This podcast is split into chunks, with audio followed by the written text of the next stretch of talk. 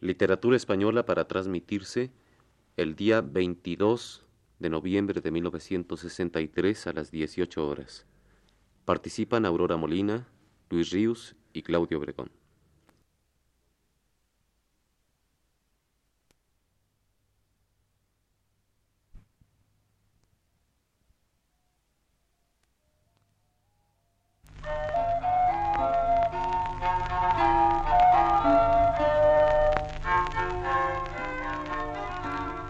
Radio Universidad de México presenta Literatura Española, programa a cargo del profesor Luis Ríos.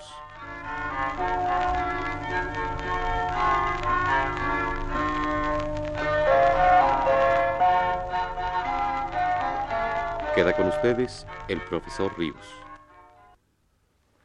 Vuelvo hoy a un tema de nuestra literatura antigua, aunque solo sea para referirme muy brevemente a él con objeto de que no quede esa laguna en el curso de las exposiciones que vengo haciendo de literatura española.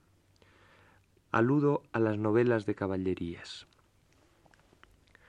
El libro de caballerías más antiguo de nuestra literatura se intitula Historia del Caballero de Dios que había por nombre Cifar, el cual por sus virtuosas obras y hazañosas cosas fue rey de Menton ha llegado anónimo hasta nosotros y fue compuesto en los primeros años del siglo XIV. Ya para entonces estaban seguramente muy divulgadas por España traducciones de varias novelas de caballerías pertenecientes al llamado ciclo bretón. El Caballero Sifar no es aún un libro de caballerías puro, sino una obra compuesta de diversos elementos, principalmente didácticos, agiográficos y caballerescos. Su argumento ha sido resumido por los historiadores de la literatura española, Hurtado y Palencia, con las palabras siguientes. Sifar cae en desgracia de un rey de la India por intrigas de envidiosos cortesanos, y porque muriéndose cada diez días su caballo, resultaban muy costosos sus servicios militares. Sifar confía a su esposa Grima un secreto, que descendía de reyes, que su familia había caído de su elevada condición por la maldad de uno de sus antepasados, y que no volverían a su encumbramiento primero, sino cuando de su estirpe naciese otro caballero tan excelente y virtuoso como perverso había sido aquel. Ambos esposos venden cuanto poseen, convierten su casa en hospital y salen del país con sus hijos pequeños. Llegan a la ciudad de Galapia, cercada por el conde Roboam. Sifar hace levantar el cerco, hiere al conde, mata a su sobrino, hace prisionero a un hijo de aquel, del cual se enamora la soberana de Galapia, acabando ambos por casarse, dotando a ésta el novio con los estados de su padre Robam. Sifar, después de concurrir a fiestas y regocijos, se marcha, y su familia se disgrega porque su hijo Garfín es arrebatado por una leona, y el otro hijo, Roboam, se extravía en la ciudad de Falac, y su mujer Grima es robada por unos marineros, que tratan de satisfacer innobles apetitos. Preservada por la Virgen y llegada a Galapia, funda allí un monasterio donde permanece nueve años, volviendo al fin por mar al reino de Menton, en nave guiada por el niño Jesús. El rey de Menton, cercado por el de Esther, promete la mano de su hija y la herencia del trono a quien haga levantar el cerco. Sifar lo consigue por su valor y por las astucias de Ribaldo, su escudero. Muerto el rey, Sifar le sucede y se compromete su casamiento con la princesa a la sazón de pocos años. Llega Grima al reino de Menton y funda un hospital para caminantes. Sifar y ella se reconocen aunque no lo manifiestan. También llegan los dos hijos, Garfín y Roboam, que después de muchas aventuras son reconocidos por su padre. Sigue a continuación la historia de los hijos de Roboam. La idea fundamental de esta novela, escribe Díaz Plaja, coincide con el cuento de las mil y una noches, El rey que lo perdió todo.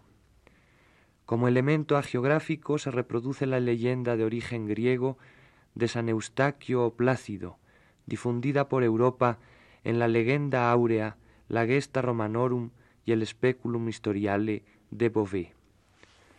Los elementos de novela bizantina se advierten en los cien primeros capítulos de este libro, con sus viajes, piraterías, pérdidas de niños y reconocimientos en feliz desenlace.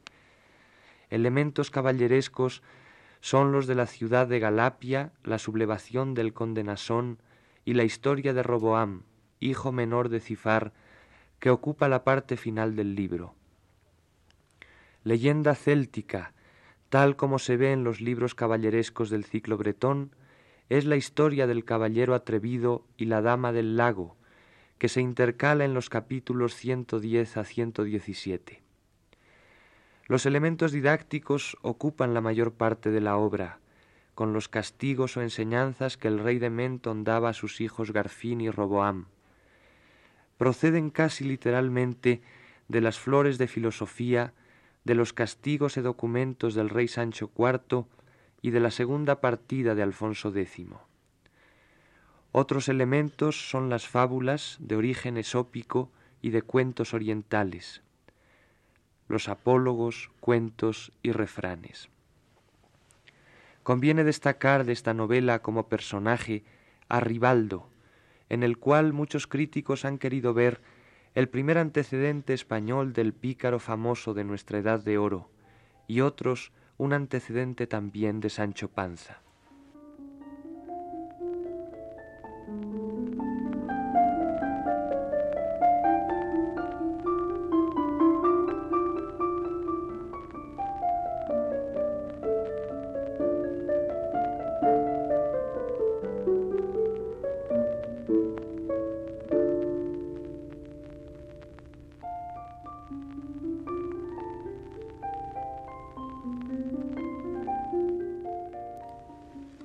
El libro de caballerías español más celebrado es Amadís de Gaula, que nos ha llegado solamente en una versión tardía, hecha por García Rodríguez de Montalvo y editada en 1508. Entre los muchos problemas críticos que este libro plantea y que siguen sin solución, uno se refiere a si la redacción original del mismo fue hecha en castellano o en portugués otro a la parte mayor o menor que le tocó a Montalvo en la creación de esta novela tal como la dio a la imprenta en la fecha ya indicada. Consta el Amadís de Montalvo de cuatro libros, en tanto que el primitivo sólo constaba de tres. La composición del Amadís I ha sido señalada por diferentes investigadores entre las postrimerías del siglo XIII y el año de 1312 y su autor no ha podido ser determinado. El libro primero, escribe Menéndez y Pelayo, es el que presenta carácter más arcaico y probablemente el que fue menos refundido por Montalvo. En él se contiene la novelesca historia del nacimiento de Amadís, arrojado al río en un arca ambetunada, con una espada y un anillo que había de servir para su reconocimiento. La crianza de Amadís en casa del caballero Gandales de Escocia, el delicioso idilio de sus amores infantiles con la princesa Oriana, tratado con extraordinaria sobriedad y delicadeza, la ceremonia de armarse caballero, cuyo valor poético ha resistido aún a la parodia de Cervantes, las primeras empresas de Amadís, el reconocimiento por sus padres Perión y Elisena, el encantamiento de Amadís en el palacio de Arcalaus y la extraña manera como fue desencantado por dos sabias doncellas, discípulas de Urganda la desconocida, el fiero combate entre los dos hermanos Amadís y Galaor, sin reconocerse, inspirado evidentemente por el de Oliveros y Roldán en la isla del Ródano, las cortes que celebra en Londres el rey Lisuarte, la liberación de Amadís por Oriana y su voluntaria entrega amorosa, la reconquista del reino de Sobradiza y la aventura de Briolanja. Es este primero el libro de acción más rápida y de mayor variedad de episodios. En el libro segundo escriben Hurtado y Palencia, tan exuberante de invenciones fantásticas como el primero, se distinguen dos episodios principales. Los palacios de la ínsula firme, sus extraños encantamientos y la singular prueba del arco de los leales amadores, que sólo podían pasar los amantes que habían guardado fidelidad absoluta, y la penitencia caballeresca de Amadís con el nombre de Beltenebros en Peñapobre. El episodio más interesante del libro tercero es el combate y victoria de Amadís, el caballero de la verde espada, sobre el diabólico Endriago, hijo incestuoso del gigante Bandaguido, en la ínsula del diablo, monstruo que es símbolo del infierno y del pecado. Terminando este libro y la novela primitiva, con el vencimiento del emperador de Occidente por Amadís, la libertad de Oriana y el retiro de ambos amantes a la ínsula firme, a reposar de tantas luchas y peripecias. El libro cuarto, Invención de Montalvo, y adición accesoria y aún inútil dentro de la concepción novelesca, es un doctrinal de caballeros que termina con el casamiento canónico de Amadís con Oriana, casando también el ermitaño naciano en una sola misa a Galaor con Briolanja y a los demás personajes de la novela con sus amadas respectivas. Sale finalmente del mar Urganda la desconocida, reina de la ínsula non fallada, y pronostica los estupendos destinos del hijo de Amadís, Esplandián, a quien hace armar caballero.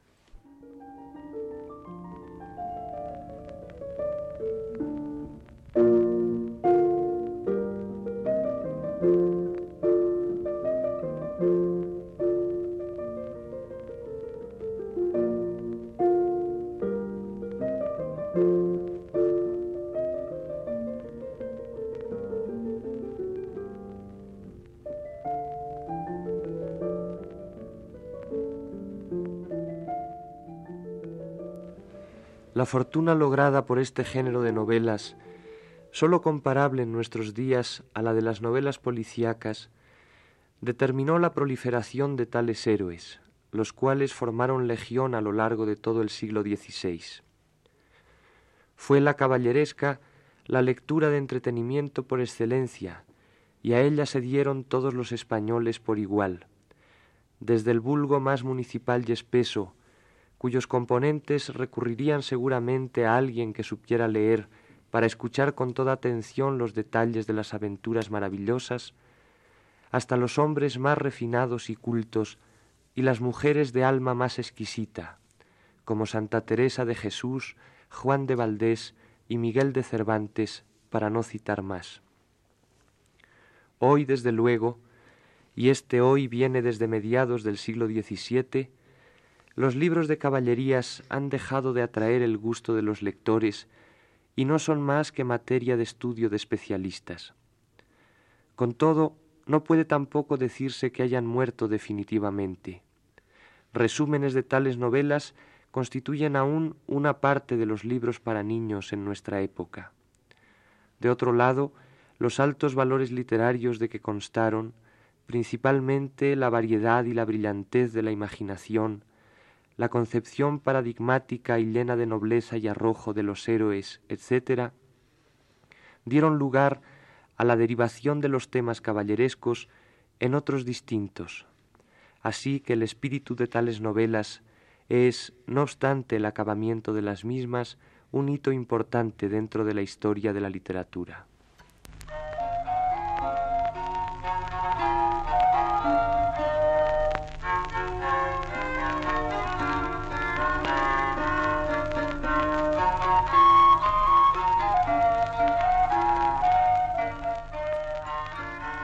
Radio Universidad de México presentó Literatura Española, programa a cargo del profesor Luis Ríos.